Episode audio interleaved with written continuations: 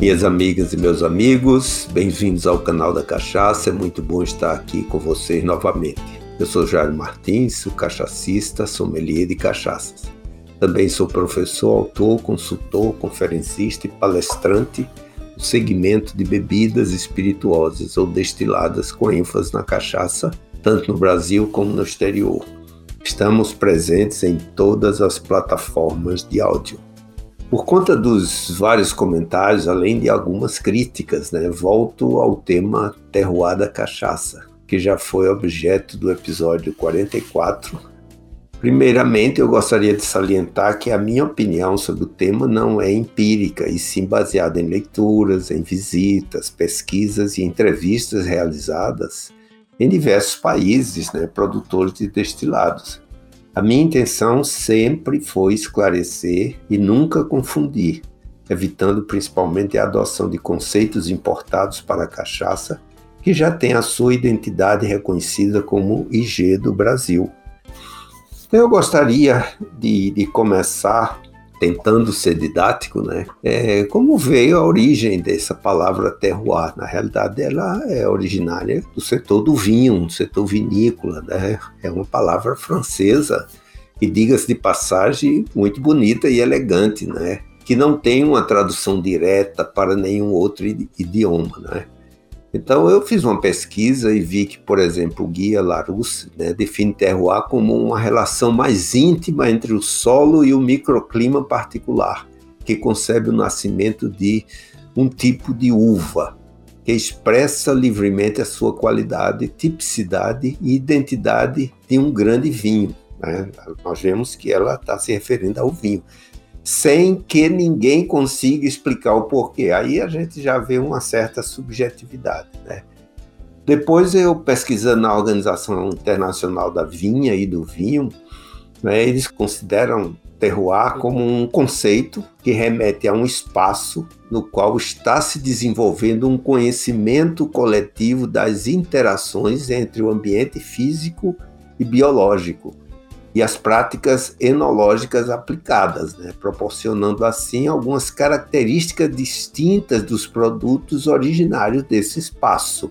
Né? Então é importante ali ver que há a natureza predominante nessa definição, mas tem as práticas enológicas aplicadas. É interessante mostrar que aí já se fala em processo.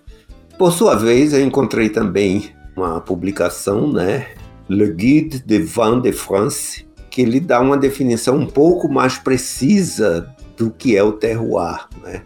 Então, o que ele diz é um conjunto de vinhedos ou vinhas de uma mesma região e de uma mesma apelação, uma denominação de origem, né? que compartilham o mesmo tipo de solo, condições climáticas, variedades de uva e do saber fazer do produtor, ou seja, mais uma vez a mão do homem processo, que dão aos vinhos uma especificidade única. Então, o que se pode dizer é que o conceito de terroir engloba uma série de elementos, né, como utilizado né, na região vinícola né, da França, né, como solo, clima, as videiras e o fator humano na produção do vinho. É importante mostrar né, que apenas não estamos falando né, da natureza, mas sim também do fator humano. Então, de acordo com essas definições, podemos dizer que o terroir como conceituado inicialmente pelos franceses, tem a ver com um conjunto de fatores, né? a topografia, a geologia, a pedologia, né? que se refere ao solo, a drenagem, clima e microclima, as castas né? de uva, a intervenção humana e interessante é o lado cultural, histórico e a tradição principalmente. Então é importante observar isso, né? Quer dizer, e o que se diz é que todos esses elementos juntos, somados e engarrafados, né, pode-se dizer, é que define o terroir. É algo como um DNA né, do, do vinho, né, ou até mesmo a preservação de uma biodiversidade sociocultural, né, ou seja, cada pedaço de terra possui seu próprio terroir. Por que se pode afirmar isso? É porque pode-se dizer também o seguinte, que qualquer propriedade e com o, as características e os processos de produção de um vinho é como se fosse um próprio terroir, porque aí se junta não só a parte de solo, clima né, e ambiente, se junta também a própria experiência e o processo do, do próprio produtor, que pode ser até um segredo dele, né? Então é interessante ver que o terroir, de acordo com essas definições, ela pode se aplicar simplesmente a um pedacinho, a uma propriedade, né? Então por isso que é um conceito um tanto complexo, né, da gente adotar diretamente para uma bebida. Né? Então, um ponto que a gente percebeu é que há uma ação humana também nessa definição conhecida dos franceses do que terroir, não é? quer dizer, e pode-se até dizer que sem a ação do homem, como mostrou-se, não há um terroir. O fator humano é indiscutivelmente uma variável muito importante na concepção do termo, como sendo um dos seus pilares, né? O papel do homem é, com certeza, é extrair o que há de melhor daquele terroir, a fim de oferecer uma experiência única a quem apreciar a sua bebida, o seu vinho. É interessante aí isso, que aí já entra um pouco do, do conceito de mercado. Há quem defenda que um terroir consegue transferir para o vinho um gosto único e próprio. Né? Então é isso. Então a gente pode dizer que, que, que um vinhateiro ele é como se fosse um próprio terroir, porque entra a sua mão, o seu processo, e ele quer se diferenciar disso. Né? Então, dito isso que nós explicamos, fica claro que quanto mais o produtor conhece e desbrava o terroir da sua região, do seu processo, né, principalmente, então melhores serão os resultados. Então é importante esse, esse elemento que não é só a natureza, mas também a mão do homem. Né?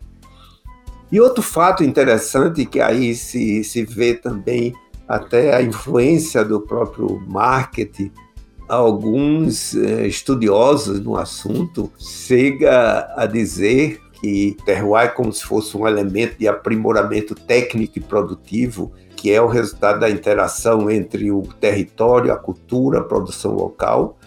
Interessante e deve ser explorado também como um diferencial na atividade de turismo enogastronômico. Aí é que vem aquela história né, que o terroir começou a, a ganhar corpo quando os americanos começaram a produzir vinhos na Califórnia, né, e saíram vinhos de boa qualidade.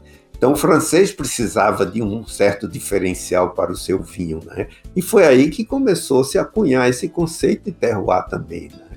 Tanto que a França deu algumas denominações, essa expressão Grand Cru, que é interessante, próprios terroir de Languedoc também, que é interessante. Então é, é importante né, mostrar que também tem um lado do marketing, um lado de proteção de regiões para a sua divulgação.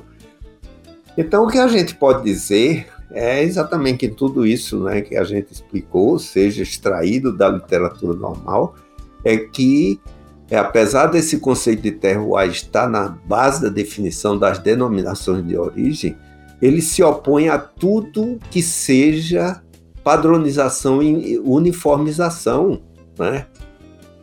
pois se diz que é a identidade cultural do vinho, sua tipicidade, caráter distintivo e característico. É o que faz um vinho de um determinado produtor ser marcante e inesquecível, né? Então é bom ver isso, né? Se o homem atua, ele quer se diferenciar dos outros, né? Então eu, eu, eu não posso automaticamente definir um determinado vinho que aquilo veio daquele pedaço de terra, daquela uva, dizendo que há essa regionalização, né? Então, quer dizer, há, há alguns conceitos que precisam ser compreendidos, né? E com um pouco de profundidade, né? Com relação aos destilados, o que é que pode dizer? Porque tudo que eu falei até agora foi sobre o vinho. Então, sobre os destilados, em uma visita que eu fiz à Escócia há cerca de 10 anos, eu procurei tirar algumas dúvidas sobre a produção dos destilados. Né? Então, eu estive em Edimburgo e tive a oportunidade de conhecer uma iniciativa muito interessante, né? que seria bom termos ela, esse tipo aqui no Brasil, chamado Whisky Experience.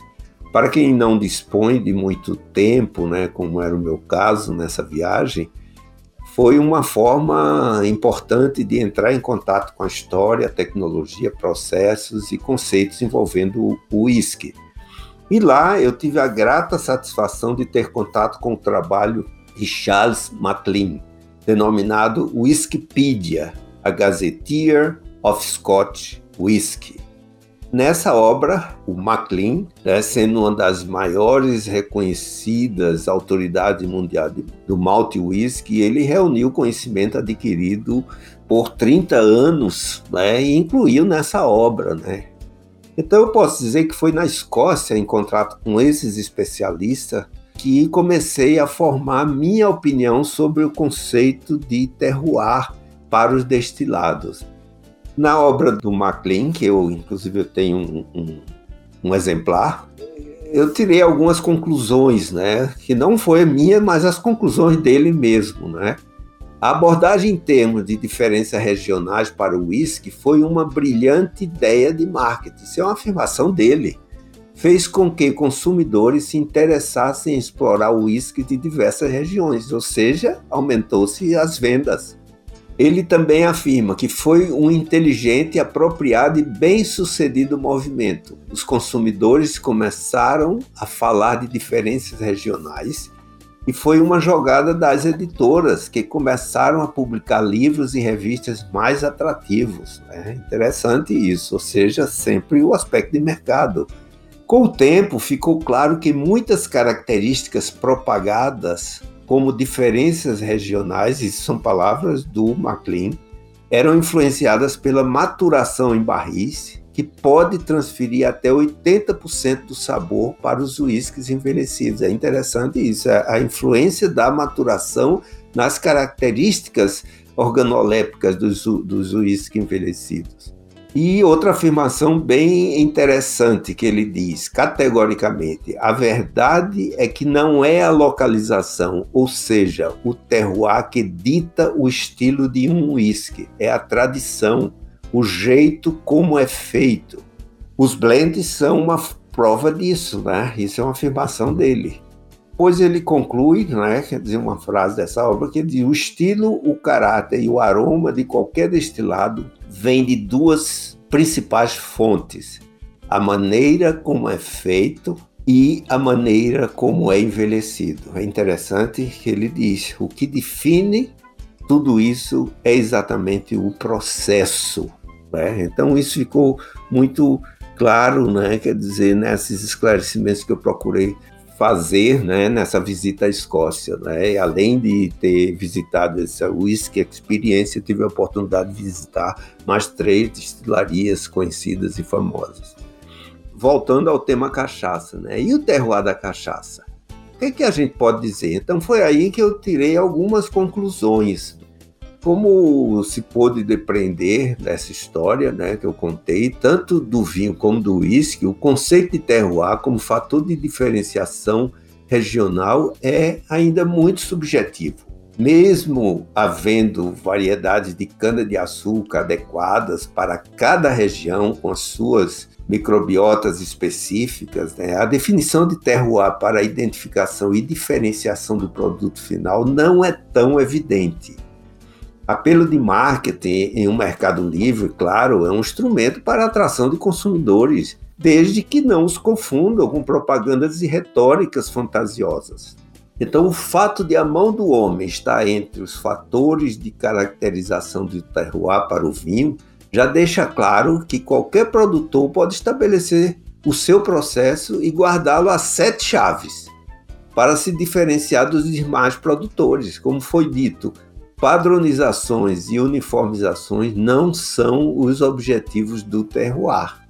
Eu diria, no caso da cachaça, em meio a tantos problemas a resolver, principalmente o combate à produção e à comercialização de ilícitos, que é o maior concorrente da cachaça, introduzir mais uma variável que não tem muita clareza só vai desperdiçar o nosso escasso tempo o recado que eu gostaria de dizer é que antes de importar termos bonitos de outras bebidas, né, vamos investir na consolidação da cachaça como IG do Brasil. Cachaça é Brasil. E depois, a gente, uma vez resolvido esses problemas mais estruturantes, né? Aí a gente tem tempo, né, para fazer essas essas interpretações e divagações, né? Chegamos ao final desse episódio e mais uma vez, né, dediquei ao tema terroir.